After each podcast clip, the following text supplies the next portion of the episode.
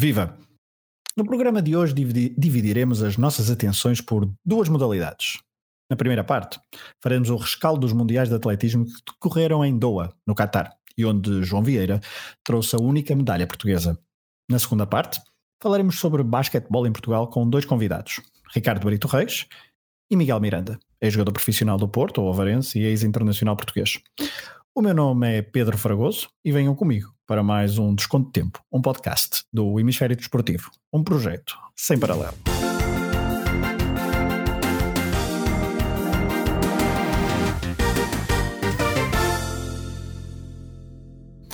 Olá a todos, vamos começar esta viagem pelo atletismo. Comigo tenho o Pedro Varela e o Rui Silva. Olá aos dois. Olá. Olá. Olá Varela, olá Rui. Preparados então para falar de atletismo? Claro que sim. Vamos a isso. Vamos mesmo a isso. A competição foi mais tarde do que, o, do que é costume. Muitos atletas queixaram-se desse facto e também do calor absurdo do Qatar, principalmente nas provas fora do Estádio Califa. Começamos este programa pelos principais destaques do certame. Cada um de nós trouxe o seu destaque dos destaques. A seguir, então, falaremos da participação portuguesa para depois voltarmos outra vez às grandes provas dos Mundiais de Doha, aquelas que uh, no, ficaram na nossa retina. Varela, comece por ti, que também fizeste a antevisão do, do, desta competição comigo no desconto de tempo. Qual, qual é o teu destaque principal e porquê?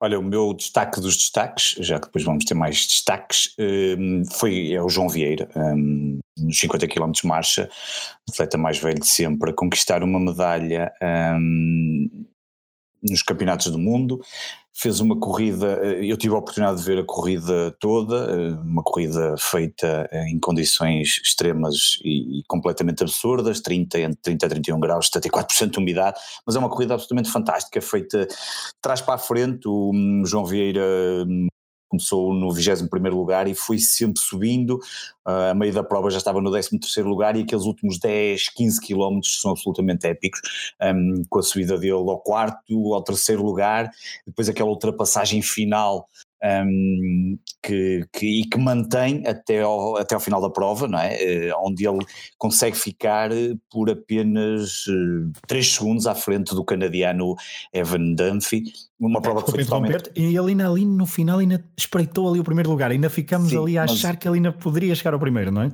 Sim, uma prova dominada pelo Yuzuki. Mas seria inglório para. Sim, seria, até porque o Suzuki dominou a prova praticamente desde o início, chegou a parar duas vezes, pelo menos que me lembro, durante a uhum. prova, até um pouco para descansar.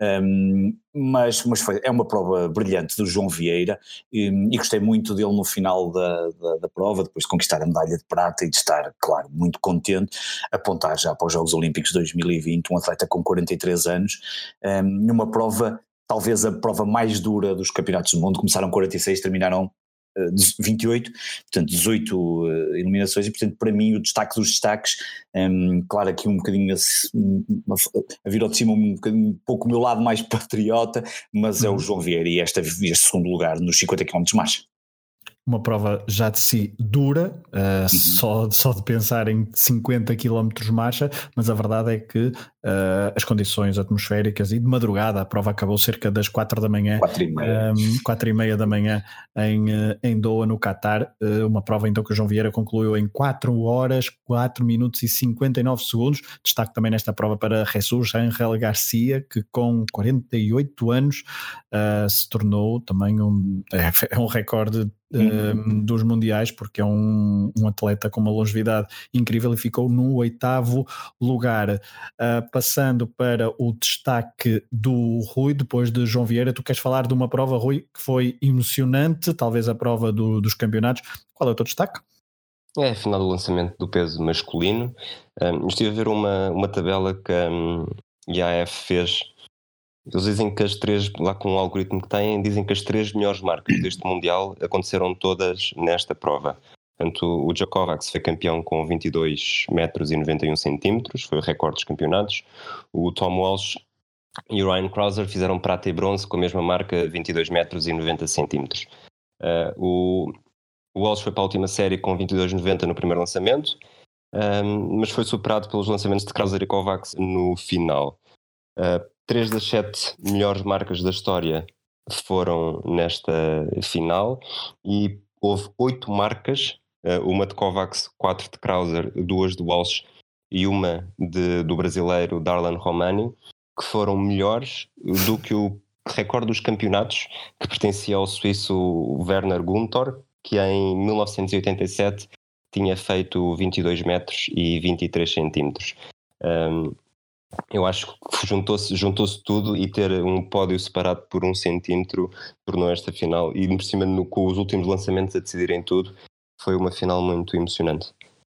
Estava previsto que uh, o prova de lançamento do peso masculino fosse emocionante, mas uh, este guião que o Rui nos relatou agora com brilhantismo não estava mesmo uh, previsto na melhor das hipóteses dos espectadores que assistiram então ao, à prova aos mundiais e concretamente Já. também esta, este, esta prova, diz Rui. Desculpa, mesmo só para terminar, o Kovacs fez o, ganhou o, o título mundial batendo a sua melhor marca pessoal por 34 centímetros. Okay, algo, algo, no ar, algo no ar do okay, Qatar ajudou, ajudou aquele peso a voar mais longe. É verdade, é, o, o, ar do Qatar, e passo também para o meu destaque, eu não escolhi nenhuma prova. Se, João Vieira, se o Varela falou do João Vieira que fez a prova e a medalha da sua vida, e o Rui falou de uma prova de lançamento do peso que foi das melhores de sempre num campeonato do mundo e talvez uh, em provas de, deste, deste calibre, eu falo de um, no conjunto do, do Mundial, é verdade que houve boas marcas, houve boas provas, houve excelentes provas, uh, vamos falar sobre elas nos próximos minutos, uh, mas eu, eu, decidi então destacar os mundiais no seu conjunto, porque hum, é verdade que estava a ser. Estava previsto ser então o Mundial da Polémica, não só pela localização, mas também pelo facto de começar no final de setembro, por ser, uh, num, lá está, num país sem grande cultura desportiva e de atletismo. E sim, claro, houve polémica. As provas fora do estádio, como o Varela contava há pouco na, na prova de 50 km de marcha, foram bastante embaraçosas de seguir, não só por, eh, por estarmos a ver o esforço quase desumano dos atletas perante uh, o calor e a umidade de Doha durante uh, a madrugada na capital do Qatar, mas também por ver ruas desertas, despidas de público. Não foi assim que nos habituamos a ver atletismo, nomeadamente as provas fora do, do estádio e não sei, não sei, depois poderemos falar um pouco mais à frente, mas eu, eu, gostava muito de ver as provas terminar dentro, dentro do estádio. Por falar em falta de público, no estádio a coisa não melhorou muito. Os primeiros dias da competição foram mais do que embaraçosos. Por exemplo, o Chris Coleman ganhou os 100 metros, a suposta prova rainha da competição, perante, perante bancadas praticamente vazias. Foi uh, bastante vergonhoso. Uh, um, algo que, que somou, claro, a postura da Federação Internacional de Atletismo quando atribuiu duas medalhas de bronze após recurso das federações. Nos 110 metros barreiras, então, chega a ser incompreensível a medalha de Ortega, uh, o atleta espanhol que conseguiu uma medalha de bronze após uh, um, mais de 24 horas depois de uh, concluir a sua prova no, então, no quinto lugar. Para concluir apenas esta nota, o atletismo é dos poucos desportos em que sua vertente feminina consegue rivalizar a nível de, de mediatismo com a masculina e organizar um Mundial onde as atletas dificilmente serão exemplo para as mulheres do Qatar é algo que arrepia um pouco. Mas talvez falaremos então disto no conteúdo extra que vamos preparar para os patronos deste projeto. Em hemisfériodesportivo.pt barra Patreon podem saber como contribuir para este projeto independente e ter acesso a conteúdos exclusivos. Vamos avançar e vamos falar da delegação portuguesa, mas antes dos resultados em si, Rui, tens qualquer coisa a dizer sobre atletismo e Portugal? Sim, eu ouvi com atenção o vosso o podcast anterior em que lançaram estes mundiais e, e acho que é exatamente isso que se passa neste momento. Eu, na, no início deste, deste mundial não estava a acompanhar, não estava em Portugal mas quando voltei, sinto, acho, às vezes sinto que estamos todos, eh, todos nós aqui no Desconto Tempo e mais eh, algumas boas exceções, numa, vivemos numa bolha uhum. e não correspondemos àquele desinteresse generalizado pelo atletismo e pelos mundiais de atletismo que há em Portugal. E quando eu digo isto, não digo apenas os órgãos de comunicação social, a televisão, os jornais, mesmo a RTP2, que justificou para mim de forma muito infeliz não dar as provas todas por dizer que tem uma programação eclética e abrangente. Uh, na verdade, a RTP2 quase sempre teve uma programação eclética e abrangente e no passado não a impediu de dar provas. Eu acho que isto é um, um bocado o espelho de que há muita gente que já não liga a isto e acho que o estado do atletismo atual também ajuda porque faltam referências, não há, não há no final dos anos 90, se calhar tínhamos Rui Silva, Carla Sacramento, Fernanda Ribeiro, Susana Feitor, Manuela Machado, António Pinto. Eu acho que quase que para cada prova eh, havia um nome que as pessoas reconheciam e habituavam-se a ver na televisão, habituavam-se a ler nos jornais. E hoje em dia, uh, apesar de continuarmos a ter eh, medalhas, menos do que na altura, falta qualquer coisa e junta-se um bocado a fome à vontade de comer e estamos a afastar cada vez, os portugueses afastam-se cada vez mais do atletismo enquanto competidores e os próprios adeptos parecem que estão, que estão a afastar-se mais numa, numa luta em que acho que não há, não há inocentes. Acho que todos somos culpados de alguma forma nesta, neste afastamento de uma modalidade que já foi provavelmente aquela que nos deu mais alegrias durante mais tempo. Sim, e que em Jogos Olímpicos uh, creio que é a modalidade que mais uh, bons resultados deu uh, a Portugal. Um, e falavas da, da, RTP, só para dizer que, só acrescentar uma coisa ao que tu disseste, e eu concordo com, com tudo, em 2019 ter conteúdos e não tratar os conteúdos parece-me manifestamente pouco. Não houve um único programa de, de resumos, um único programa, seja de antevisão, seja de, sei lá, qualquer e coisa. Os cortes na transmissão foram horríveis e, não, e, nem Sim. transmitir em canal no, na televisão e, e, mandar as pessoas para o RTP Play é, é assustador. Não, a sério, em 2019 é assustador. Eu, eu fiquei impressionado. Ainda por cima, a RTP tem os direitos do, dos Mundiais de Atletismo até 2023 e tratam desta forma pá, com uma pessoa que é brilhante, como o Luís Lopes, Lopes. É? exatamente, Lopes. Pá, que tem comentários, que faz comentários absolutamente brilhantes, mas depois aquela transmissão que não é o feed em si, porque o feed é igual para todos os canais, eu tentei ver em vários canais e, e, era sempre o mesmo, mas a forma como a RTP depois chutava as coisas para o RTP Play a mim, a mim deixava um bocadinho triste, mas pronto. Sim, e o tratamento em todas as plataformas RTP um, de um produto destes uh, revela, uh, vai, bater, vai bater exatamente naquilo Sim. que o, o Rui, o Rui uh, descreveu, e tu falavas do Luís Lopes, de facto, se, se, há pro, se, há, se há desporto que é difícil de comentar é atletismo, são centenas de atletas num, num curto espaço de tempo, ele de facto tem um, conhecimento, tem um conhecimento inacreditável. Uh, a minha vénia ao Luís Lopes, que é uma referência também de, desde miúdo a ver, a ver desporto, mas o tratamento da uh, televisão pública perante um, um, acontecimento destes é de facto uh, bastante uh, abaixo daquilo que se espera em 2019. Mas fica então o comentário do Rui, que eu subscrevo na totalidade. Vamos passar aos resultados em si de, dos portugueses em Doha 2019. Começo pelo triplo salto masculino, onde Pedro Pablo Pichardo conseguiu um quarto lugar com 17 metros e 62, sua melhor marca do ano, a 4 centímetros do bronze. Fez quatro saltos que lhe davam sempre o quarto uh, lugar, uh, mas o, o, o, quarto lugar, sim, exatamente, dos, dos, cinco, dos seis saltos em que tinha, esses, esses quatro saltos eram tranquilamente sempre quarto lugar, mas deixou-se então ultrapassar por Zango do Burundi no último salto, uh, o atleta do Burundi que bateu o recorde africano nesse último salto. Ouro e prata foram para americanos, Taylor renovou o título com 17,92 e Will Clay com 17,74. Ficou em segundo lugar. Quem não foi à final do triplo salto foi Nelson Évora, 15 nas qualificações com 16 metros 80. O já atleta veterano de 35 anos e ex-campeão do mundo e olímpico não teve, não esteve no seu melhor dia. Em julho no Mónaco, Évora chegou a saltar, por exemplo, 17,13, o que daria apuramento para a final mas Doha ficou a 8 centímetros de se apurar para a final. Uh, será que as notícias da morte de Nelson Évora são manifestamente exageradas, Varela? Uh, não creio, não creio. Lhe queria chamar, se calhar assim, tão forte, mas tínhamos falado Sim, na antevisão. Desculpa que... ser tão forte, não, não queria ser assim tão forte como tu foste, mas, mas, mas a verdade é que está. Nós tínhamos falado disso na antevisão. Parece-me claro que Nelson Ever não estava, não estava, não esteve, e, e, a prova foi esses 8 centímetros que ele ficou num salto até bastante fraco para aquilo que, são as capacidades de Nelson Ever. Provavelmente está no, no final da sua carreira. Eu bem sei que quem nos está a ouvir vai dizer, mas ele já regressou tantas vezes. Pois, mas há de haver um dia que a coisa não vai acontecer.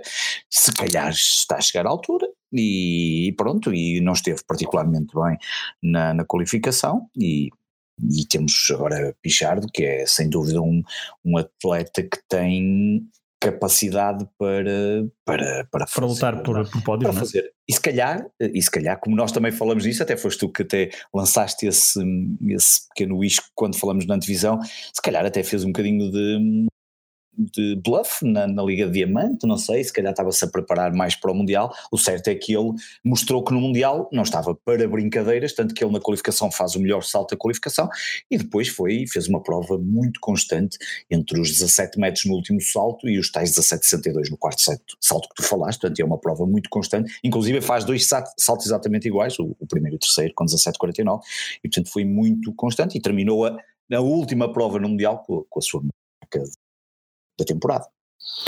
É verdade. Quando falava da morte esportiva de Nelson Évora, atenção, sim, sim. Nelson, Nelson Évora é o atleta do século XXI, do atletismo português. Uh, acho que haverá poucas dúvidas em Sem relação dúvida a isso no triplo salto, mas na vertente feminina. Patrícia Mamona chegou à sua primeira final do Mundial e terminou em oitavo lugar, tendo conseguido realizar os seis saltos na totalidade, tendo dois nulos nos últimos dois. A campeã europeia em 2016 e sexta no Rio, também nesse mesmo, mesmo ano, fez uma prova regular até ao quarto salto, mas não ultrapassou os 14,40 a 33 centímetros do bronze. Uh, esses 14,40 foram a melhor marca do ano para Patrícia Mamona, ela que teve com que tem como recorde nacional 14,65, lá está no Rio de Janeiro, nos Jogos Olímpicos do Rio em 2016. Afinal, teve uma vencedora alemã, da qual falaremos já a seguir. Ainda na mesma prova, Evelise Veiga e Susana Costa não chegaram à final do triplo salto. Evelise foi 18 alemã foi no salto em cobrimento. Ah, pois é, tens olha, obrigado, obrigado Varela, não sei porquê, só, só, para depois não nos dizer que não estamos a ter o triplo salto foi a Rojas da Venezuela. É porque o, o triplo salto também, também, também do triplo salto também falaremos mais à frente. interromper, mas era não, só para... muito bem, muito obrigado, muito obrigado para... pela, correção. A, verdade, a, culpa, a culpa é minha porque eu tenho tudo em pacote. É verdade, obrigado. Exatamente, o Rui falará então não só da final do triplo salto, mas também da final do salto em comprimento, essa sim com vitória alemã. Evelise Veiga, dizia eu, e Susana Costa não chegaram então à final do triplo salto. Evelise foi 18 com 13 metros e 89 a 24 centímetros da 12 apurada. Evelise, 23 anos, oitava no Europeu de 2018. Em maio deste ano chegou a saltar 14,32, o seu recorde pessoal. Já Susana Costa, uh, com 13,77, ficou a 36 centímetros da final mais experiente do que Evelise. Susana, de 35 anos, ficou longe do seu recorde pessoal, 14,35 em Londres 2017. Doha pode ter sido também o seu último Mundial. Um, Varela, algum comentário adicional? Não, só apenas eh, realmente fiquei pena por, por Sana Costa, esperava que ela fizesse um bocadinho mais, a coisa não lhe correu bem, a Feliz Vega tem mais margem neste momento de, de continuar e de produção, um, e a Patrícia Mamoni, efetivamente, como ela disse até no, no seu post de Instagram após o Mundial, estava triste obviamente por, por, por, pela prova em si, mas não deixou de salientar que foi a melhor participação de sempre uh, de uma portuguesa no triplo salto feminino, uh, obviamente ficando em oitavo lugar, teve essa, essa capacidade pelo menos de fazer os seis saltos e portanto se fez os três primeiros e conseguiu pelo menos avançar para os dos 12 atletas para os últimos três saltos um, e apontar já para Tóquio 2020. Obviamente que sabíamos que, como também tínhamos lançado aqui na antevisão, era muito difícil fazer-se muito melhor uh, do que Patrícia Mamona fez. Talvez, eventualmente, chegar ali ao sexto lugar da Ana Paletero, um, mas era difícil fazer muito, muito melhor e quase impossível, e mesmo impossível chegar às medalhas. Passamos agora para o lançamento do peso masculino, onde lá está, naquela tal final que o Rui já falou no início, Francisco Belo foi 32 no conjunto da, da, das qualificações das meias finais. Uh, foi um dos eventos do certame, o Rui já falou dele. Uh, o Francisco Belo fez 19,52, a mais de um metro de distância do recorde pessoal de 20,97, conquistado um, este ano, em março. Um resultado que poderia uh, ter dado final esse tal recorde pessoal, mas Francisco não conseguiu melhor então do que os 19,52. Quem tinha tido uma época, uma temporada de 2019, 2000, 2019 muito boa, mas que desiludiu um bocadinho nesta prestação em Doha foi uh, no lançamento do disco Irina Rodrigues, 23 na, na qualificação, 56-21, um resultado então um pouco aquém da expectativa, já que Irina fez 62-74 em agosto deste ano, uma marca que daria qualificação para a final. Na mesma prova, Liliana K, que este ano tinha como melhor marca 59,69, eh, conseguidos em julho, não foi além dos 54,31 e terminou no 26º lugar. Nos 100 metros, Lorraine Basolo não passou das eliminatórias com 11,51, a experiente atleta e detentora do recorde nacional com 11,21, talvez tenha feito então a última participação em mundiais. 400 metros, Cátia Azevedo com 52,79, também não passou das eliminatórias, em Nápoles, nos Mundiais Universitários, Cátia bateu o recorde nacional com 51,62. Já falaremos também mais à frente desta prova dos 400 metros femininos. Ainda no feminino, e agora passando para provas fora do estádio, na maratona, Salomé Rocha foi a primeira a entrar em ação nas provas, uh, lá está, fora de pista, e andou bastante tempo na frente, terminou em 28º, 2 horas 58 minutos e 19 segundos, ela que já tem presença assegurada em Tóquio. Na marcha feminina, 20 km marcha feminina, Ana Cabecinha foi nona classificada, 1 hora 36 minutos e 31 segundos, ela que é uma das atletas mais regulares dos últimos tempos, eh, uma das, uma das atletas nacionais mais regulares então dos últimos tempos, foi sexta nos Jogos Olímpicos em 2016, sétima nos Jogos Olímpicos em 2012, oitava nos Jogos Olímpicos em 2008 e, a nível de campeonatos mundiais, conseguiu uh, um quinto lugar em 2011, um sétimo em 2013, um quarto em 2015, um sexto em 2017 e agora um nono lugar em 2019. Inês Henriques nos 50 km de marcha, uma das grandes esperanças de medalhas ou de bons resultados para a delegação portuguesa, Uh, não terminou a prova e Mara Ribeiro foi 15 classificada um, ehm, nesta prova que não deverá contar então para Uh, não deverá ter, não deverá haver prova de 50 km marcha femininos nos Jogos Olímpicos de Tóquio. Uh, já falamos de João Vieira, Varela, queres acrescentar mais alguma coisa? Não, só dizer que a marcha efetivamente foi uh, evento em que os portugueses estiveram melhor segundo lugar de João Vieira, Ana Cabecinha com essa prova muito consistente também, tal como João Vieira a fazer um, uma prova desde 26 no quilómetro 5 e um, ali na reta final dos últimos 5 km passou o 12 e depois para o nono lugar, e depois a Inês Henrique, a Inês Henriques que andou sempre um, na frente, ela esteve sempre entre o quarto e o segundo lugar, um, ali, eh, mas depois ao quilómetro, na passagem do 35 para o 40, portanto mais ou menos ali por volta, penso que foi ali entre os 38 quilómetros, acabou por desistir, não se percebendo se, as condições, devido à sua própria forma física, uma prova exigente, um, acabou por desistir porque teria ali boa oportunidade, pelo menos para, não para medalhas, mas talvez para fazer ali uma prova talvez entre o quarto e o quinto lugar, e excelente resultado de Mara Ribeira, que foi uma estreia e acabou por conseguir um 15 quinto lugar, ela que vinha com o 22 segundo lugar da qualificação e portanto acaba por conquistar aqui um, um excelente resultado e a marcha está de parabéns um, os resultados que conseguiu em Doha. Rui, alguma coisa a acrescentar nesta participação portuguesa? Hum, está tudo dito. Está tudo dito, vamos avançar para outros destaques rapidamente, para outros destaques das outras modalidades, já falamos de, de algumas, mas uh, Rui, uh, começo por ti, porque estiveste mais calado nos últimos minutos. Uh, qual é o teu primeiro destaque que nos queres trazer? Isto sem qualquer ordem aparente, começo pelos 1500 metros masculinos e sobretudo por, pela diferença que fez para a final histórica nos Jogos Olímpicos. Nos Jogos Olímpicos, o americano Matthew Centrowitz ganhou com 3 minutos e 50 segundos, numa prova muito estratégica, uh, foi um dos tempos mais lentos de sempre e ele acabou por fazer a diferença com um sprint no final.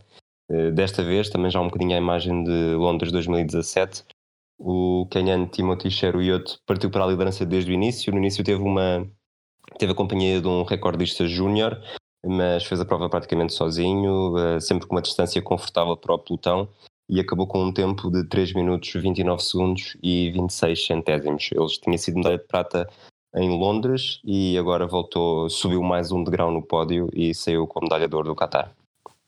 Tu não queres dizer o nome do, do, do recordista júnior? Ah, não é o Ingrid. Não estava à espera desse. Ah, não, pois, não, não, não, não, era o outro. É o outro. É só, era só, por, é era só porque Britson é um dos nomes, é um dos apelidos deste, deste, deste Mundial. Deste Mundial, desculpa, estava a confundir. Estava a confundir é o, não, ele, fez a prova com, com outro caniano, com o compatriota, o Ronaldo Coemoy, que fez a sua melhor marca pessoal, mas já terminou no sétimo lugar.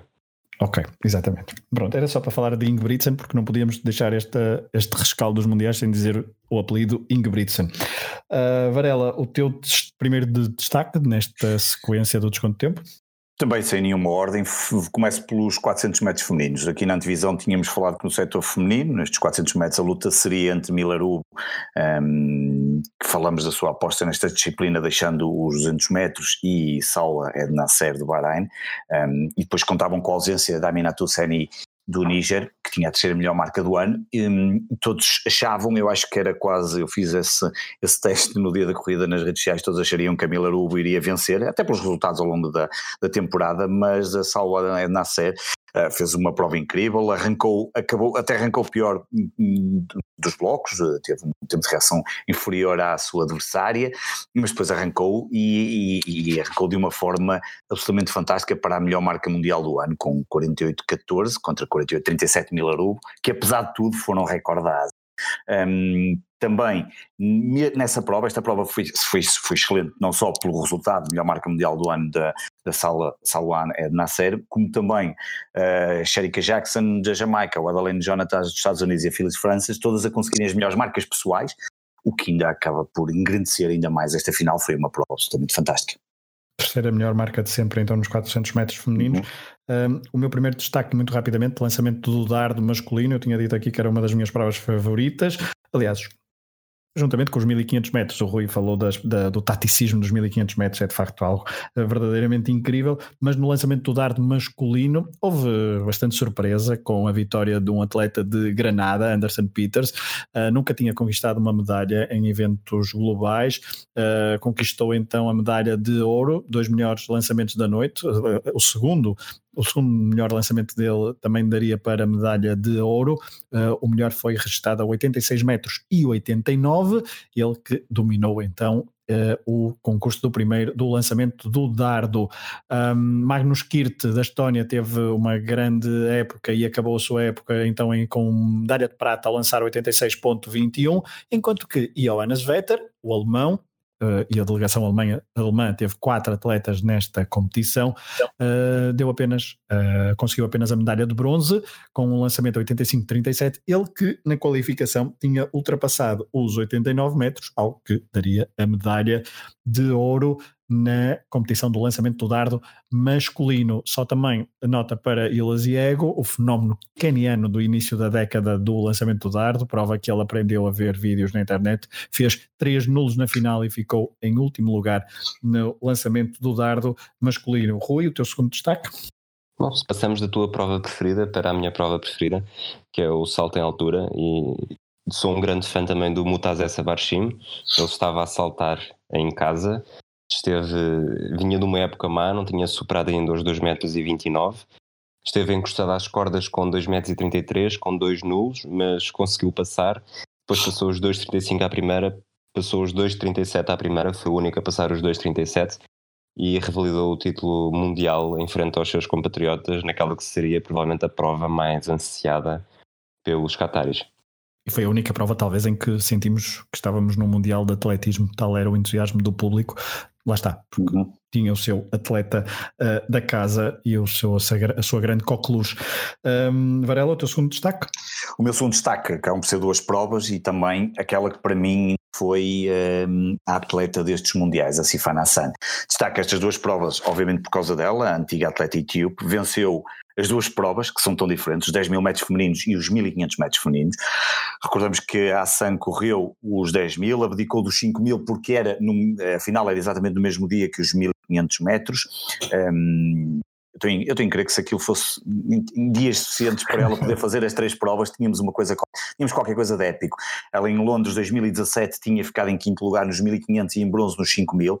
Em 2018 tinha batido o recorde da Europa dos 5000, venceu a Liga Diamante em 2019 nos 1500 e nos 5000. Portanto, uma atleta incrível, mas a verdade é que era só a segunda vez que ia correr nos 10 mil metros. E nesta prova um, dos 10 mil metros que ela venceu, há que recordar que oito das primeiras, das oito primeiras classificadas, sete fizeram as suas melhores marcas pessoais e uma fez a melhor marca da temporada. A Sifana Hassan fez uma prova controlada, sempre no pelotão da frente, mas na retaguarda. Estrategicamente foi, foi perfeita para atacar naquilo que ela tem de melhor, que é aquela, aquela ponta final. Ela aos, a Sifanasan aos 5 mil metros estava em sétimo lugar, segundo liderança, relativamente pouco, aos 7 mil estava em sexto, aos 8 mil estava em sexto e aos 9 mil é quando ela uh, decide começar eh, a, sua alteração estratégica, onde, onde passa para terceiro e depois arranca definitivamente para uma vitória, não dando hipóteses a um, Guidei da Etiópia e Tirop do Quênia.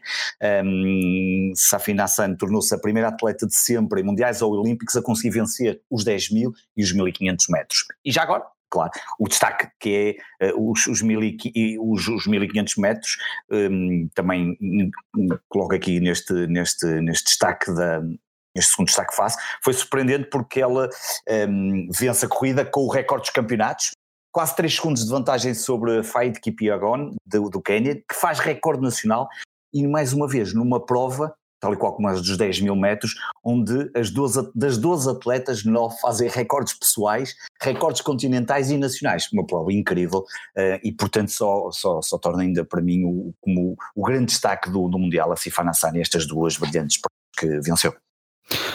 O meu segundo destaque vai para, depois do, do, lançamento do dardo, vai o salto com vara, também masculino. O salto com vara, uh, muito esperado por mim também, porque é uma prova que eu também gosto bastante. Acabou então uh, por deixar, uh, por ter três homens sempre na luta até o final. Falo de Piotr, Piotr, Piotr Lisek, da Polónia, Armando Duplantis, da, não sei se diz isto, Armando Duplantis é um nome eu para mim leio isto em francês, mas o homem é sueco, Sam Kendricks dos Estados Unidos da América, os três passaram a 5,87, um, fasquia máxima para o polaco, o polaco ficou então pela medalha de bronze com 5,87, já depois a dupla uh, Sam Kendricks e Duplantis foi até ao fim, provocando bastante emoção no final do concurso do salto com vara. Sam Kendricks teve mesmo a ficar pelos 5,87, ficou, passou à terceira tentativa depois de derrubar duas vezes.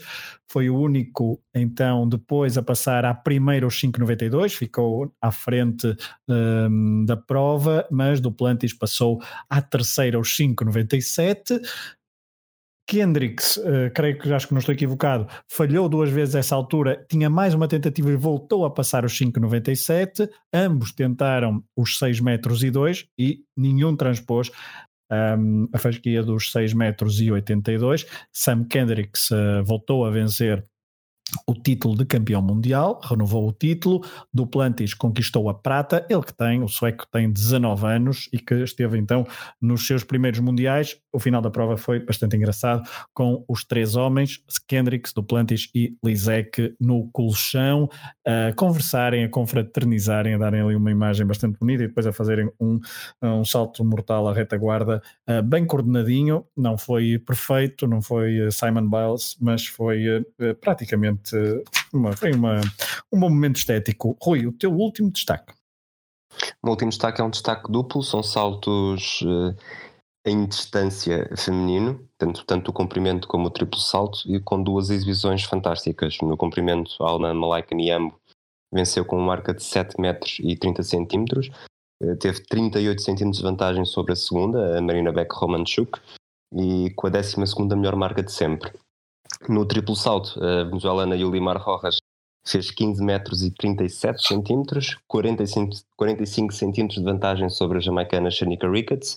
Foi a quarta melhor marca de sempre, apenas, e este apenas aqui um bocado entre aspas, a 13 centímetros do recorde de Inessa Kravitz, que também foi, também foi estabelecido num Mundial. É a maior distância de vantagem no triplo salto desde que Tatiana Lebedeva venceu em Edmonton 2001, com 15 metros e 25 e 65 centímetros de vantagem sobre a segunda classificada. É a segunda maior vantagem de sempre em mundiais, no triplo salto, e no comprimento foi mesmo a maior diferença de sempre entre primeira e segunda classificada. Obrigado, Rui, por teres posto a verdade histórica depois do meu lapso há, há uns minutos.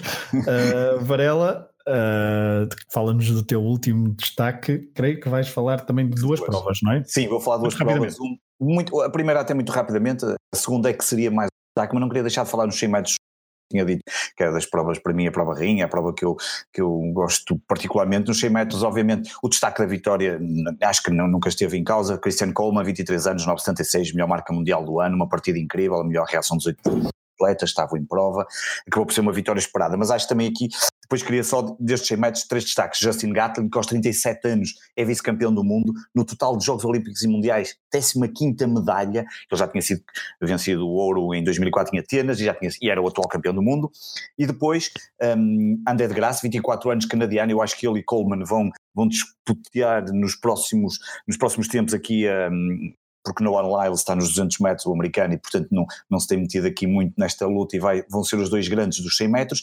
E depois, eh, no quinto lugar, Ian Blake, de 29 anos, eh, a Jamaica nem, eh, depois de um longo período a dominar aqui as provas de, de 100 e 200 metros, a ficar completamente fora um, das medalhas e na final só teve o atleta de 29 anos. Depois, o destaque, e esse é que era o mais importante, os 400 metros de barreira. Na antevisão que fizemos aqui tinha apontado para estarmos atentos a Sidney McLaughlin, 19 anos, americana, campeão do mundo júnior em, em 400 metros barreiras em 2000 em Cal. Um, era uma das que poderia uh, bater a favorita Dalila Muhammad, de, também dos Estados Unidos, prata em Londres nos últimos mundiais. Uh, mas não foi possível porque Dalila Muhammad fez provavelmente uma prova perfeita, uma leveza incrível, praticamente sempre em controle da, da, prova, chegou aos últimos 100 metros com uma ligeira vantagem sobre McLaughlin, que tentou por tudo, um, se aproximou de Dalila Muhammad, que já tinha ficado duas vezes em segundo lugar nos mundiais e não queria desperdiçar a, a possibilidade de finalmente ser campeão do mundo, e com o bónus um, de bater o recorde do mundo que já era dela, portanto foi um momento fantástico num estádio, num estádio pena que estivesse eh, praticamente vazio, eh, e curiosamente este ano esta prova dos 400 metros barreiras já viu o recorde do mundo ser batido três vezes, duas vezes por Dalila Muhammad, uma aqui nos mundiais e a outra por McLaughlin. Portanto, uma prova fantástica. O meu último destaque uh, é o salto em altura feminino. Já há pouco o Rui falou do salto em altura masculino, eu também falo do salto em altura feminino, porque durante anos e anos uh, era o nome incontornável Blanca Vlasic. Um, uma pessoa ainda está meia órfã de, de Blanca Vlasic, só que neste no concurso de 2019 uh, surgiu uma estrela, chama-se Yaroslava Maushik, ucraniana, 19 anos, e que com 2 metros e 4, a terceira tentativa, bateu o recorde mundial júnior e levou a prata para casa, retirando-se da competição e não ameaçando então a vencedora da competição, a russa Maria Lazitsken, que competia, como sabem, sob a bandeira dos atletas neutrais. Uh, a russa tentou um salto a 2 metros e 8, que significava ser o segundo maior salto de sempre da história no salto em altura feminino, não conseguiu atingir essa marca, ficando na mesma contente pelo tricampeonato depois das vitórias em Pequim e Londres. Ela fez oito saltos limpos consecutivos, então, até aos 2 metros uh, e 4. Uh, a americana Cunningham estava a fazer um percurso idêntico, mas bateu na fasquia dos 2 metros e 2 e ficou com a medalha de prata. Meus senhores, vamos falar de atletismo uh, no conteúdo extra, vamos continuar a falar um bocadinho de atletismo no conteúdo extra. Alguma coisa a acrescentar neste rescaldo dos Mundiais de Atletismo? Acho que está tudo. Está tudo, sim. Está tudo. Vamos uh, no conteúdo extra então fazer uma pequena reflexão uh, sobre também sobre a participação portuguesa e também sobre estes, estes mundiais que tiveram. Uh, não, é impossível falar de todas as estrelas em pouco mais de 30 minutos, mas um mundial onde Lá está, também surgiram aqui algumas histórias engraçadas sobre atletas que foram mais e que voltaram uh, capazes de vencer ouro uh, em várias provas, como principalmente na velocidade. Uh, a seguir, neste desconto de tempo, vamos falar de basquetebol. Tempo agora então para falar de basquetebol em Portugal. Sim, nós sabemos que o Hemisfério Desportivo tem um podcast de 24 segundos, mas aqui no desconto de tempo não podemos ignorar olimpicamente esta modalidade. O arranque da época em Portugal tem provocado algum entusiasmo, principalmente pelo regresso à elite do Sporting Clube Portugal. A época começou com a vitória do Futebol Clube do Porto sobre a campeã, bicampeã em título oliveirense, na Supertaça, e a primeira jornada já se disputou. Os, primeiros, os principais favoritos, aliás, venceram e só o Benfica teve dificuldades para ganhar a uma boa equipa do Vitória Sport Clube. Para nos falar de basquete em Portugal, temos não, não um, mas dois convidados. Vamos já de seguida escutar a conversa que tive com uma voz bem conhecida da televisão no que concerne à narração de jogos de basquetebol. Ricardo Brito Reis, uma voz que vocês conhecem de muitas noites da NBA na Sport TV e também de outras competições de basquetebol no, neste canal de desporto e também ele responsável pela comunicação da Federação Portuguesa, da Federação Portuguesa de Basquetebol. Olá Ricardo, muito obrigado por teres aceitado o convite para vir aqui ao Desconto de Tempo. Obrigado Pedro pelo convite, eu é que agradeço, é um prazer eh, estar aqui no Desconto de Tempo. Obrigado, então, obrigado nós, Ricardo. Ricardo, um, 14 equipas, muitos americanos de qualidade, treinadores experientes e consagrados, também jovens talentos portugueses a aparecerem. Um, isto numa liga que nos últimos 10 anos parece ter uh, tido um certo apagão mediático uh, no que ao basquetebol em geral diz respeito em Portugal. Pode então a temporada 2019-2020 ser emocionante o suficiente para trazer mais público aos pavilhões e maior interesse mediático à modalidade? Uh, bom, uh, de facto, uh, a modalidade caiu um bocadinho. há uns anos era a segunda modalidade, ou a, a, principal modalidade de pavilhão, a segunda modalidade logo a seguir ao, ao futebol, e, e caiu um bocadinho por vários motivos, mas de há uns anos a esta parte temos assistido a um, a um crescimento da, da modalidade, apesar de muitas dificuldades de clubes, das associações, eh, eh, do ponto de vista financeiro, do ponto de vista da, da obtenção de patrocínios. Eh, vivemos num país em que o futebol tem de facto um peso, eu diria, excessivo. E, portanto, todas as modalidades depois acabam por sair prejudicadas por isso também. Também o crescimento de, de algumas modalidades, como por exemplo o futsal, acaba por tirar um bocadinho também de gente uh, dos pavilhões de, de, outras modalidades de pavilhão. Em relação ao basquetebol em concreto, um, ehm, nos últimos anos, nos anos mais recentes, tem, tem havido um, um crescimento da qualidade da nossa liga, não é, uh, e sabemos que não é uma liga de topo, longe disso, na, na Europa, mas é uma liga que tem vindo a crescer de qualidade. hoje em dia já conseguimos segurar uma série de, de jogadores mesmo jogadores uh, mais jovens começam a aparecer, alguns deles que têm uh, o sonho de arriscar ir para a NCAA, porque há alguns casos de sucesso que vão para a NCAA, muito por causa da onda do, do e do Diogo Brito e do Francisco Amiel, que, estive, que chegaram ao March Madness no ano passado. Um, mas conseguimos, uh, a Liga conseguiu, nestes últimos anos, fixar alguns dos bons valores do, do basquetebol nacional, dos mais jovens, e ao mesmo tempo uh, tem-se notado uma cada vez maior preocupação em uh, encontrar estrangeiros de qualidade. É, é claro que, uh, tendo em conta os, os, orçamentos baixos da maior parte das equipas, não é fácil ombrear com as grandes equipas da Europa no que toca à contratação de estrangeiros, mas ainda assim, e eu falo com muitos treinadores da Liga, eles dizem-me que mesmo sem as grandes vedetas uh, no mercado, consegue-se sempre, com um bom scouting, com um bom trabalho de, de pesquisa, consegue -se sempre encontrar alguns, alguns estrangeiros de qualidade. É claro que por vezes o tiro pode, pode, pode não correr bem, porque uhum. acaba por ser sempre um bocadinho um tiro no escuro, uh, mas também temos notado que muitas vezes, e agora nos anos mais recentes temos assistido isso, não só na liga masculina, mas também na liga feminina, que há uma aposta em jogadores que já passaram por cá que trans, transmite também mais alguma, alguma segurança. Este ano a Liga tem um, tem um aliciante, que é o regresso do, do Sporting, provavelmente ias, ias perguntar-me é, sobre... É, exatamente, porque estavas a falar de competitividade uh, e depois uh, o, o, regresso do Sporting Clube Portugal à, à elite do basquetebol masculino é um, um dos destaques desta, desta época 2019-2020, que nos traz sempre aquela velha discussão, uh, já sentida em outras modalidades como o futsal, mas também até o futebol feminino e, nout e, noutros, e noutras modalidades de pavilhão, um, que é o a dicotomia, se é hum, a presença dos grandes, se é positiva ou negativa, ou melhor, se o balanço entre os pontos favoráveis e os pontos contra uh, se pende para uh, os pontos favoráveis. O que, é que, o que é que tu tens a dizer sobre isso?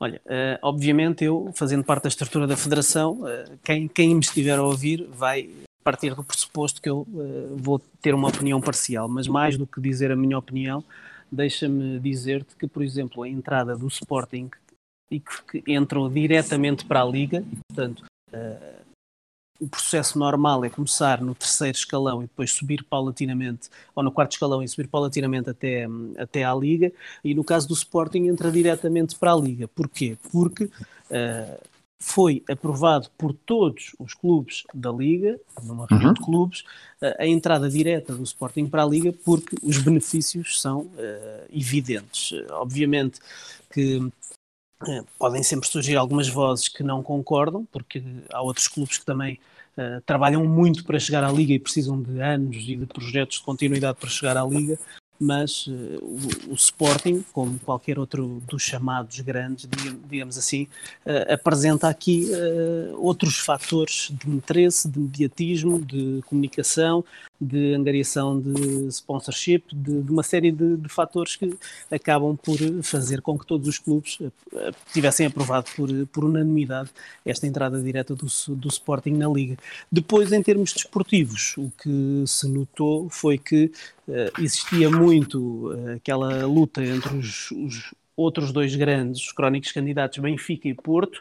Entretanto, o Oliveirense nos últimos dois anos, com a conquista do bicampeonato, Uh, pela primeira vez na sua história, o Oliveirense foi campeão.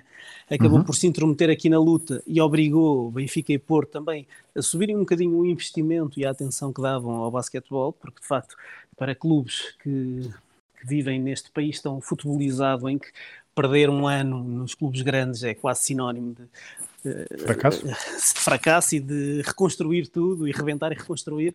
Uh, mas notou-se que houve uma maior preocupação, um maior investimento, uma maior atenção dada ao basquetebol também por parte dos, dos outros grandes e a chegada do Sporting também uh, trouxe um bocadinho mais disso, mais de, de, investimento, porque o Sporting acabou por eh, contratar eh, valores seguros internacionais portugueses, valores seguros do basquetebol português, tudo gente que estava na liga, só foi buscar um jogador fora, uh, foi buscar o MVP das finais e o jogador, se calhar, mais eletrizante das últimas épocas, dois americanos, a Oliveirense, o Travant Williams e o James Elliser.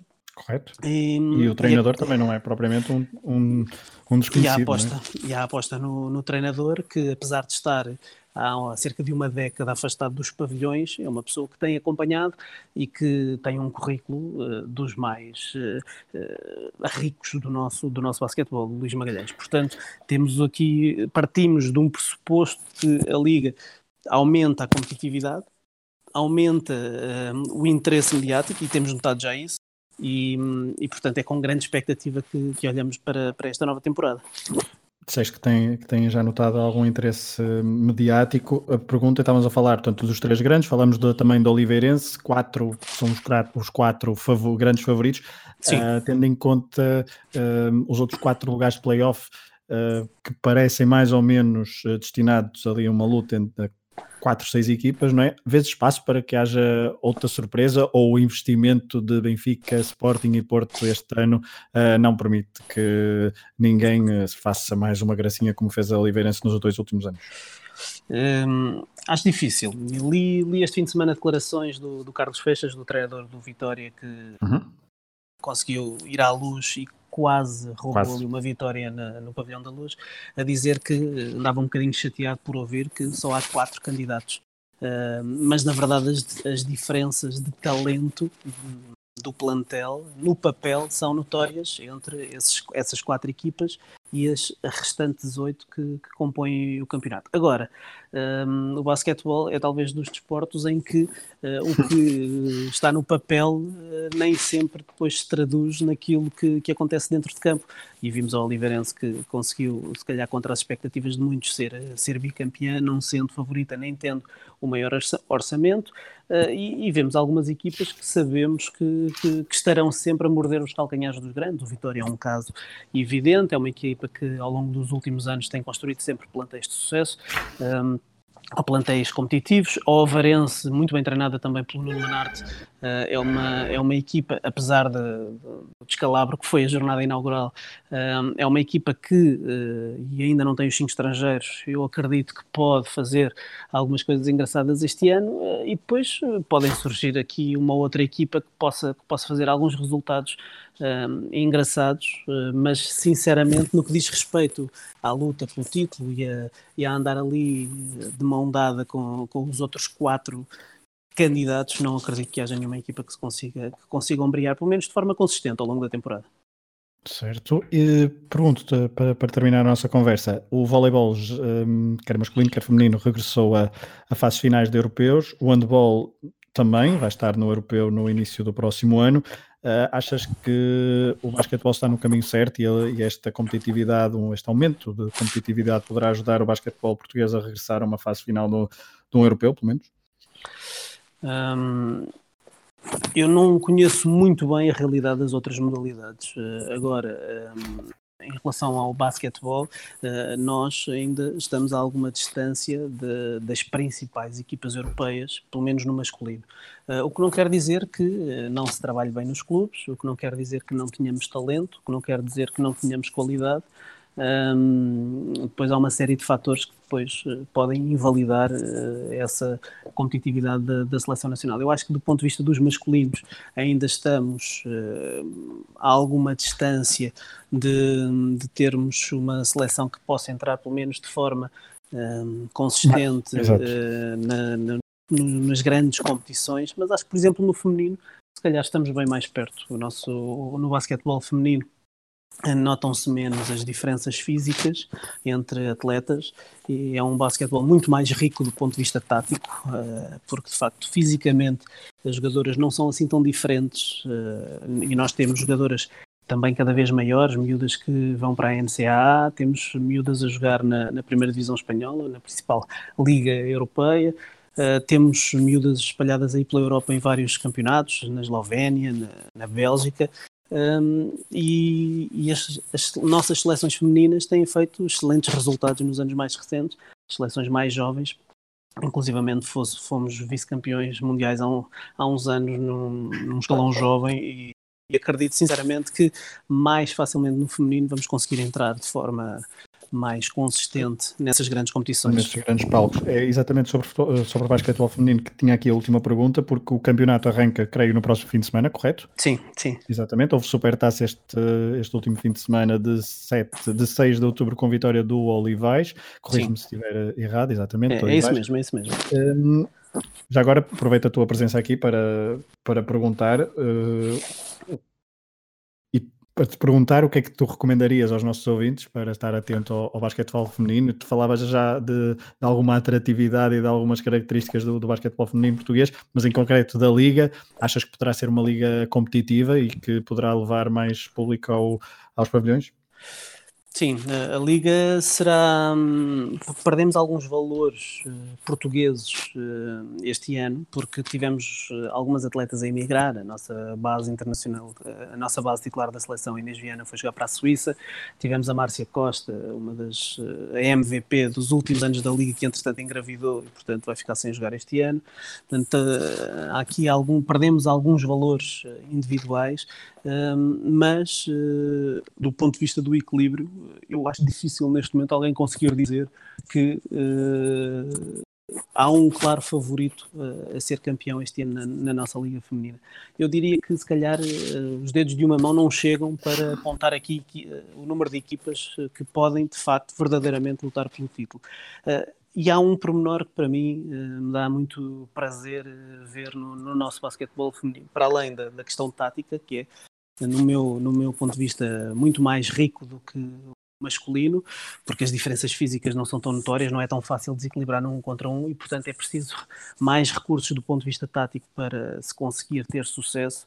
Um, depois, o facto de essas diferenças físicas não serem, tão não, não serem tão evidentes faz com que se possa apostar mais em, em, gente mais jovem eh, cada vez mais cedo. E, portanto, temos muitas jogadoras de 15, 16 anos, 17 anos, a entrar na nossa liga, a terem minutos de qualidade e isso depois lá está, porque jogam contra americanas, porque jogam contra mulheres feitas, acaba por eh, preparar estas miúdas para também depois nas seleções poderem competir ao mais alto nível e por isso também uh, ajuda as nossas seleções. Portanto, vale a pena ficarem atentos e, e, já agora puxando um bocadinho a brasa à minha sardinha, hum. um, a Federação tem um projeto da, da televisão online, a FPB TV, e, perdão, e todos os fins de semana transmitimos uma série de jogos, eh, quer da Liga Placar, quer da Liga Feminina, até da Pro League, do segundo escalão masculino, uh, basquetebol em cadeira de rodas, portanto temos uma vasta oferta uh, disponível na FBB TV com outros conteúdos, reportagens, entrevistas e, portanto,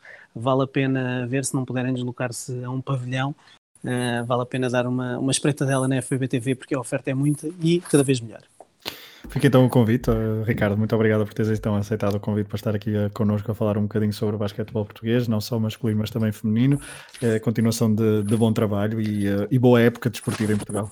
Obrigado, Pedro. Obrigado pelo convite. Um, um abraço a, a, todos os ouvintes do, do Desconto de Tempo e que continuem a promover tão bem o desporto aqui no nosso país. Obrigado. Um abraço, Ricardo. Depois então da conversa com Ricardo Brito Reis, fui, eh, fomos, aliás, ouvir um ex-jogador profissional e agora treinador de basquetebol, um dos da nova geração. Estou a falar de uma das figuras do basquetebol português do século XXI até à data.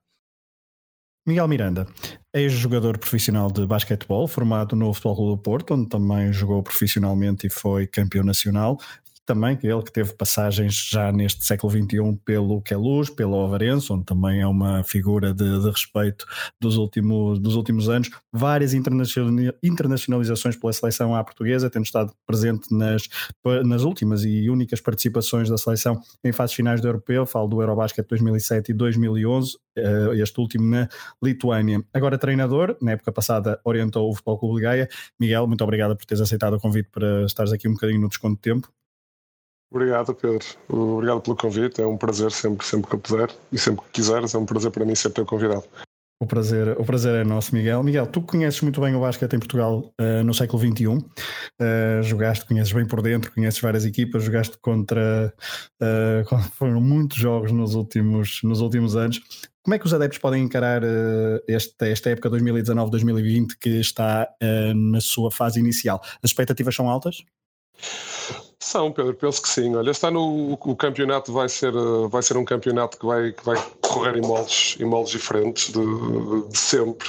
Portanto, é um campeonato a 14 equipas em que em que as últimas duas equipas descem descem diretamente e depois vai haver uma coisa que penso, que não estou enganado, que nunca existiu em nenhum campeonato, que vai quem ficar do nono ao décimo segundo ano, ao décimo segundo lugar, perdão, perdão, vai fazer um play-out. Isso nunca tinha acontecido para apurar as outras duas equipas que, que descem. Descem quatro equipas e os oito primeiros jogam, jogam o playoff, o playoff play normal. É só, é só duas voltas, não, já não existe aquela segunda fase que, que muita gente dizia que que portanto, os seis primeiros e os últimos e os últimos seis que muita gente se queixava que não, que não acrescentava grande coisa portanto vamos passar só para, para campeonato a duas voltas e achas, eh, portanto, nos últimos dois anos tivemos uh, Oliveirense bicampeão, tu ainda chegaste a jogar contra a equipa de Norberto Alves no primeiro ano de, em que foram campeões.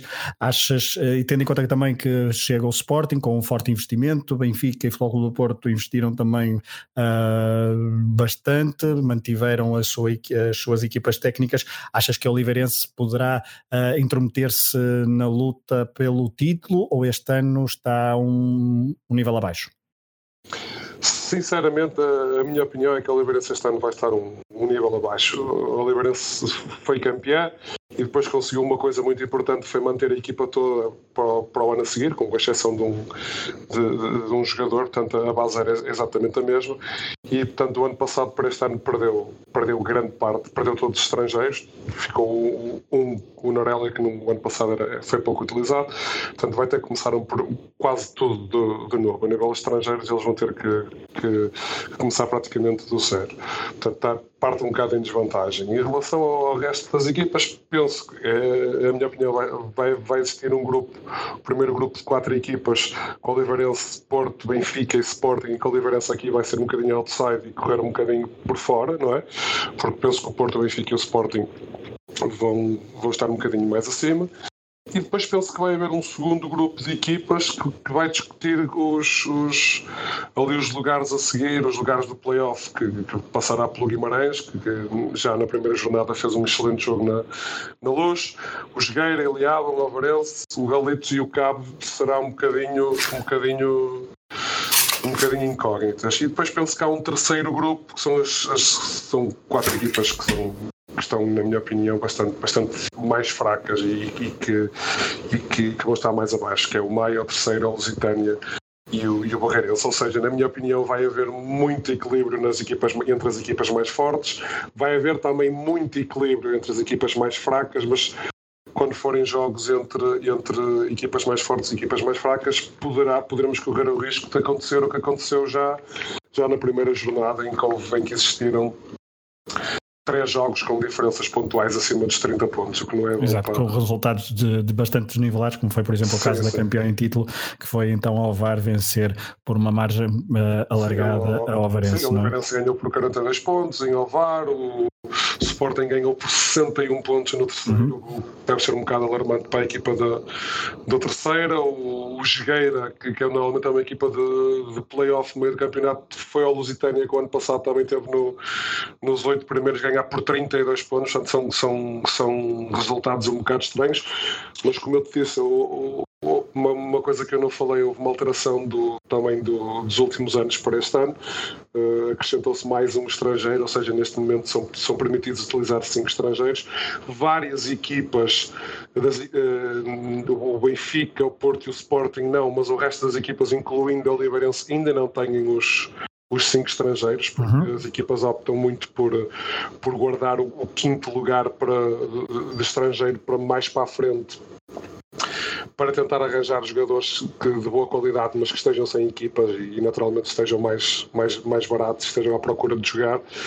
E penso que todas aqui estas previsões que eu te tentei dar e a minha opinião penso que pode ser também muito alteradas por, por esse quinto jogador e, pelo, e pela qualidade que esse quinto jogador possa, possa trazer a essas equipas. E tu falavas de, de uma competitividade no, no, cimo da tabela, na luta pelos lugares cimeiros, mas também uma competitividade nos lugares mais, mais abaixo da tabela. Tu que nos últimos anos uh, viveste bem de dentro o, o basquetebol português, achas que tem havido uma evolução e achas que essa competitividade, mesmo que, mesmo que haja ali uma diferença muito grande entre os primeiros e os últimos lugares, achas que o basquetebol está, não digo no caminho certo, mas que há uma maior competitividade se olharmos há cinco anos atrás, por exemplo? Pedro, eu penso que, que há essa expectativa, não é? há a expectativa que os últimos dois campeonatos foram, foram bastante competitivos. Uh, foram, uh, nos, nos, últimos dois anos houve um salto muito grande que a, que a modalidade deu e agora este é o terceiro ano e penso que existe muito essa expectativa. No meu entender, a minha opinião, mas posso estar completamente enganado, é como eu te disse, as, as, as, quatro, as quatro primeiras equipas vão lutar para o primeiro, segundo, terceiro e quarto, com o Oliveirense ali a tentar intrometer-se ali no, no, nos três primeiros, e depois penso que, que ali do, até ao playoff está mais ou menos bem definido, não, não penso que irá fugir muito das oito equipas que eu te disse, uhum. ou, seja, ou seja, tens o Guimarães, Alvarense, Jogueira aliavam eventualmente o Galitos ou o Cabo. E as equipas de baixo vão, vão lutar entre elas para fugir do, do, do, do dos últimos quatro lugares. Não é? Mas uh, penso que o campeonato vai ser interessante, vai ser equilibrado com as equipas de cima e muito equilibrado também com as equipas de baixo. Agora, o que vai acontecer, e isso eu acho que tenho poucas dúvidas, é que vai acontecer se calhar mais vezes do que aconteceu nestes últimos dois anos.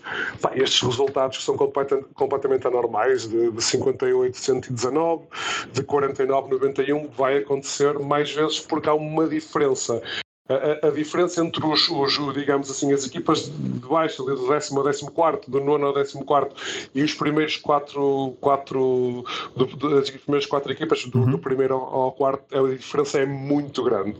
É muito, Aliás, pode desculpa, ser, desculpa pode interromper. Ser, desculpa, pode não, ser atenuada, para... como eu te disse. Sim, sim, força, força, força. Não, era só para, para concluir, para, para, para, ir de encontro à tua ideia, que é o, Moncho Lopes, eh, um treinador que conheces bem, ele disse que os três grandes têm uh, as melhores condições de treino, têm melhores condições que as outras equipas e que têm a obrigação de vencer. Isso uh, depois reflete-se no, no pavilhão e, na, e, no, e no resultado, não é? Sim, sim. Porto Benfica e Sporting têm claramente, não tenho, não tenho nenhumas dúvidas, têm as melhores condições de, em tudo, todas as, as, condições para, para ganhar. A Oliveirense tem sido um, um, um, outsider, um outsider, e como eu te estava a dizer, este, estas quatro equipas vão ter jogos muito desequilibrados. Quando, quando jogarem com as equipas de baixo, vamos assistir de certeza resultados de 30 pontos de diferença, 40 pontos de diferença, que não é bom para ninguém. Mas pronto, é o campeonato, é o campeonato que nós temos. O campeonato também está alargado, são 14 equipas este ano, já não são 12. Vamos ver como é, que, como é que as outras equipas se vão reforçar, porque, como eu te disse, muitas das outras equipas não têm ainda os americanos, os estrangeiros todos. Exato, veremos o que é. Portanto, o campeonato é longo, estamos ainda uh, em outubro. Poderá haver também um maior entrosamento de, de, do próprio, dos próprios plantéis de, dessas equipas do, do, fundo da tabela e que poderão a longo prazo uh, resultar em lá está, em encontros mais disputados. Uh, é impossível fugir à, à questão do, do, regresso do Sporting Clube Portugal, que aparentemente trará, obviamente, mais gente aos, aos pavilhões e mais gente a ver basquetebol. É um dos pontos positivos uh, quando se pensa nesta chegada de, de, clubes grandes às modalidades amadoras depois de algum afastamento, como é o caso do, do Sporting, porque o basquetebol também é uma, uh, foi uma modalidade com muita história no, no clube de, de Alvalade. Uh, tu vês com bons olhos esta chegada de um grande, principalmente do ponto de vista de trazer adeptos aos pavilhões? Sim, claro que sim. É um grande um campeonato onde esteja Porto, Benfica e Sporting assinarem primeiro de equilíbrio e depois de, de, muita gente no pavilhão. O Sporting tem a, a, Sporting TV, há de ser mais uma televisão a, a transmitir jogos. As equipas que forem jogar a, ao pavilhão de Sporting, certamente os seus patrocinadores vão ter os jogos na, na televisão. É uma maneira de publicitarem as, os patrocinadores e as marcas que, que, estão com essas equipas. É sempre muito bom e seria o Braga está na Pro Liga, não, ainda não subiu, ainda não conseguiu subir, subir à Liga, poderia ser mais uma mais uma mais um boost na, na, na Liga de Basquete. Uhum. O Belenenses também está para a Pro Liga, que foram equipas que o Belenenses que já, que já há muitos anos fez parte da Liga durante muitos anos e, e, sempre teve muitos adeptos, muita gente, muita massa crítica a ver os jogos e, e quer em casa, quer fora. E penso que a entrada de Sporting foi, foi muito boa para, para a modalidade. Outra, e para terminar, outra, outra, outra nota de destaque deste, deste início de campeonato e deste campeonato 2019-2020, e tu que agora também abraçaste a carreira de treinador, este ano tivemos o regresso de dois treinadores uh, históricos, digamos assim, já da, da, da, do basquetebol português, um, não só Luís Magalhães como Alberto Babo, um, achas que podem trazer, eu sei que são dois projetos completamente diferentes, não é? Uh, claro. São dois desafios completamente uh, antagónicos, mas como é que vês também esta, este regresso destes dois históricos do, do basquetebol em Portugal? Pedro, é assim, são dois treinadores que foram campeões, não é? Foram, foram campeões em, em mais de, mais uma equipa. O Luís Magalhães até foi, o Luís Magalhães foi campeão no Porto, foi campeão no, na PT, foi campeão em Alvar e se calhar foi campeão mais ou menos, não estou a esquecer. Portanto, são dois, são dois treinadores que trazem, que trazem campeonatos, trazem experiência, treinaram fora, tiveram uns dias a treinar em, em Angola, trazem, uh, trazem experiências de outros, de outros campeonatos. O Luís, com, que foi meu treinador, foram os dois meus Exato. treinadores, aliás. O Luís, com, com com a vida mais facilitada porque vai lutar para, pelos lugares de cima, vai lutar provavelmente por, por um, dos, um, dos, primeiros lugares, e o, e o professor Alberto Babo com uma tarefa bastante difícil, porque o projeto do Maia é um projeto que, que, que, é o primeiro ano da Liga, depois de terem estado na Liga, terem descido, subiram agora outra vez, mas eu sei que é um projeto que tem que tem pouca aposta por parte dos, dos, dos patrocinadores, portanto a equipa vai ser uma equipa para, pá, num ano em que descem quatro equipas é um, um bocado inglório uh, assumir o projeto do, do Maia como, professor, como o Alberto Babo assumiu, mas penso que, que ele traz, traz experiência, traz, traz os métodos que, que, que, ele, que ele tem utilizado nos, nos, nos clubes onde tem passado e tem tido sucesso. E certamente que, pelo menos, a atenção mediática tem, tem trazido, porque são dois nomes um, relativamente mediáticos do, do basquetebol português, por causa daquilo mesmo que, que disseste. Uh, Miguel, portanto, neste. Uh, Miguel, uh, logo, mesmo para terminar, no início falava da, da seleção, tu estiveste no, no, no Eurobasket 2007 e 2011. Achas que este, um, que este rumo, e falavas que os, os dois últimos campeonatos foram bastante competitivos e é a possibilidade então de 2019, 2019 2020 ser outra vez um campeonato competitivo, achas que isso pode, pode ajudar a uma, a uma evolução também da, da seleção portuguesa masculina? Pedro, eu vou-te dar a minha opinião, que é muito que é uma opinião muito pessoal e que é, e que é uma, uma, opinião se calhar até muito. Vem ela. muito controversa em relação a essa, a essa questão. Portanto, como, como eu dizia, dizia, andamos muito, muitos anos já com três estrangeiros, depois passamos para quatro e este ano vamos, uh, vamos passar para, para cinco estrangeiros.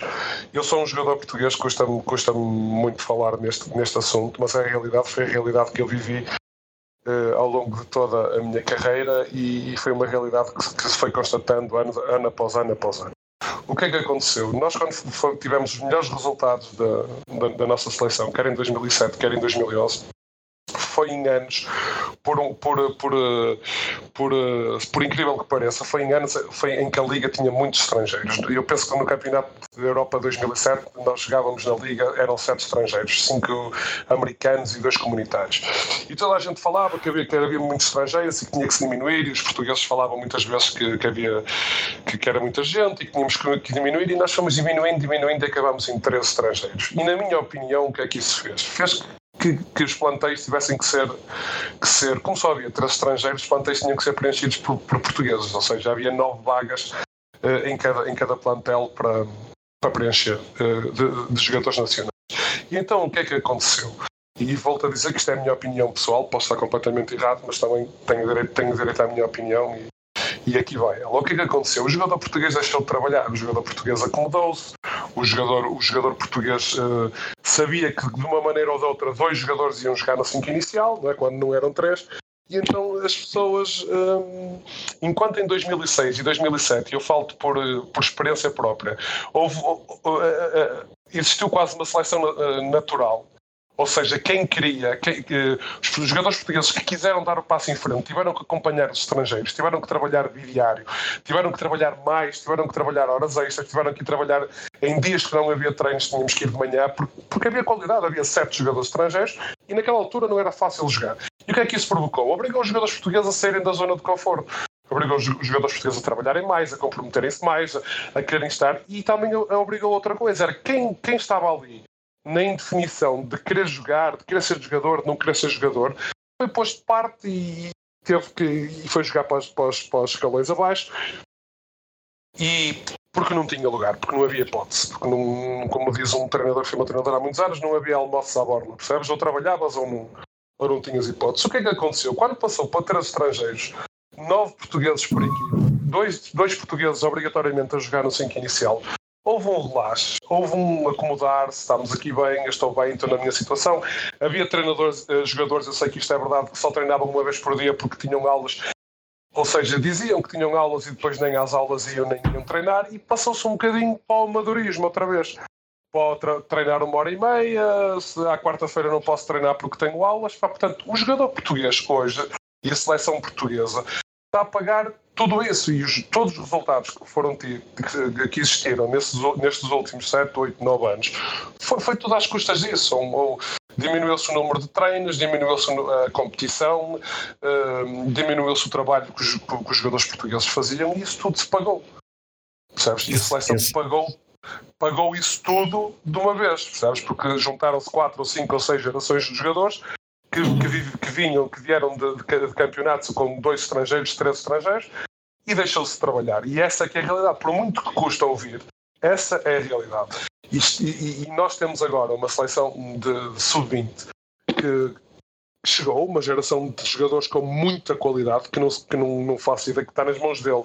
Nas mãos deles agora o, o que é que eles, o que é que eles vão, ou, ou, da maneira que eles vão participar daqui para a frente no basquete português, deles e não só, e também de quem aposto, aposto, aposto neles, mas está a chegar uma geração muito boa que tem que ser aproveitada e eu tinha, tenho curiosidade de saber, porque tens uma série de jogadores a jogar, a jogar em clubes, eh, quer em clubes grandes, tens o Velado, o Amarante a jogar no Porto, tens o Rafael Lisboa a jogar no o Gonçalo Delgado a jogar no, no Benfica, tem jogadores a jogar no Sporting, tem jogadores a jogar no Esgueira, uh, jogadores, alguns dos quais eu conheço. Pá, estou curioso para, para ver uh, o, como é que eles se vão afirmar e como é que os treinadores vão apostar, porque eles fizeram uma coisa muito boa, foram campeões da, da segunda da divisão B, subiram à divisão A, e pode ser, pode ser um, uma grande ajuda e, um, e o futuro do, da nossa seleção sénior voltar a, ter, a ter um grupo de jogadores que, possas, que possa almejar os resultados que já, que, que já teve.